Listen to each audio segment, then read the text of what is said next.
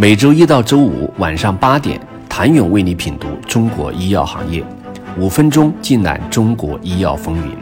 喜马拉雅的听众朋友们，你们好，我是医药经理人、出品人谭勇。三月二十号，以岭药业自主研发的单抗创新药 BIO 零零八获得临床试验批准的公告发出后，标志着以岭药业在生物药领域首次获得了阶段性成果。这本应属于利好消息，但并未在资本市场上引起波澜。公告发出后，股价发生小规模震荡，较二十号收盘价仅上涨百分之零点四九。其实，以岭药业已经形成了以专利中药为核心，化学生物药和健康产业为两翼的产品布局。其子公司以岭万洲作为公司化生药板块的运作平台，主要承担公司化生药的开发业务。当前，全球共有一百余款针对 CLDN 十八点二靶点的新药在研，包括单抗、双抗、卡体、ADC 等多种药物，竞争十分激烈，但尚未有同类药物获批上市。目前研发最快的当属日本安斯泰来的产品，正处于三期临床研究阶段。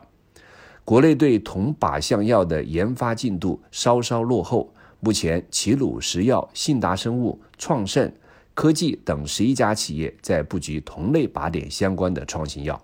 其中创盛的单抗 TST 零零幺研发进展最快，预计将于二零二三年进入国际三期临床。而科技的 CT 零四幺已于二零二二年三月进入临床二期试验阶段。信达生物同时布局的四款涉及单抗、双抗、ADC 以及 CAR-T 疗法的创新药，也均已进入临床阶段。相较而言，以岭药业的进度已经落后于先头部队。可以预见的是，即使以岭药业研发的 BIO 零零八顺利上市，市场很可能早已经变成了一片红海。或许这就是敏感的市场投资者反应频频的原因。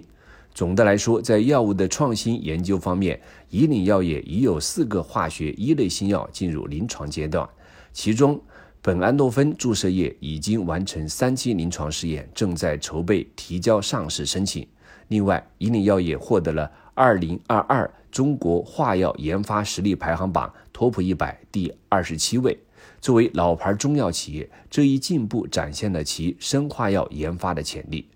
除此之外，以岭药业在仿制药中也有布局。目前，以岭药业向美国 FDA 申报的十二个产品已全部获批，其中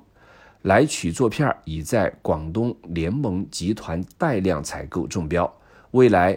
以岭药业将由普通仿制药制剂向高技术壁垒的缓控式制剂等高端仿制药转变，这将进一步提高其自有产品的科技竞争力。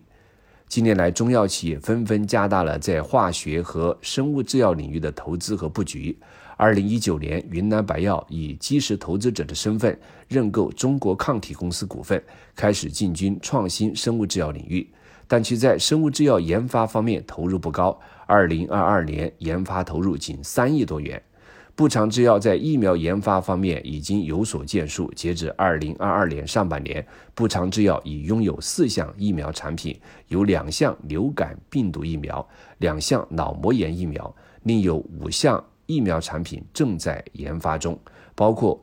两项四界流感疫苗、新冠疫苗、水痘疫苗和带状疱疹疫苗。康源药业在化药和生物药的布局较早。二零一五年，康源制定了以中药发展为主体，积极布局化药、生物药等领域的发展战略。截至二零二二年，康源拥有化药新药九个，其中两个化药一类项目正处于临床阶段，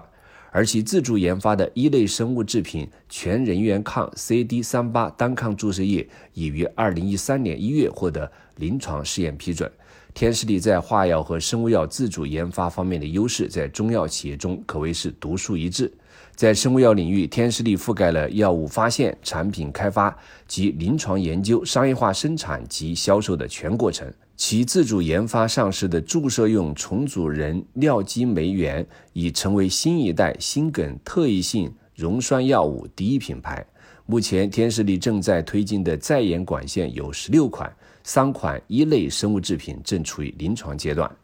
在化疗领域，天士力的研发主要围绕抗肿瘤、心血管、消化代谢及精神领域，布局了四十六款创新在研管线，包括多款一类化学创新药和仿制药。目前有两款一类化学创新药处于临床阶段。当市场都在讨论生物科技公司时，传统中药企业其实也在默默举手，他们也期待被看见。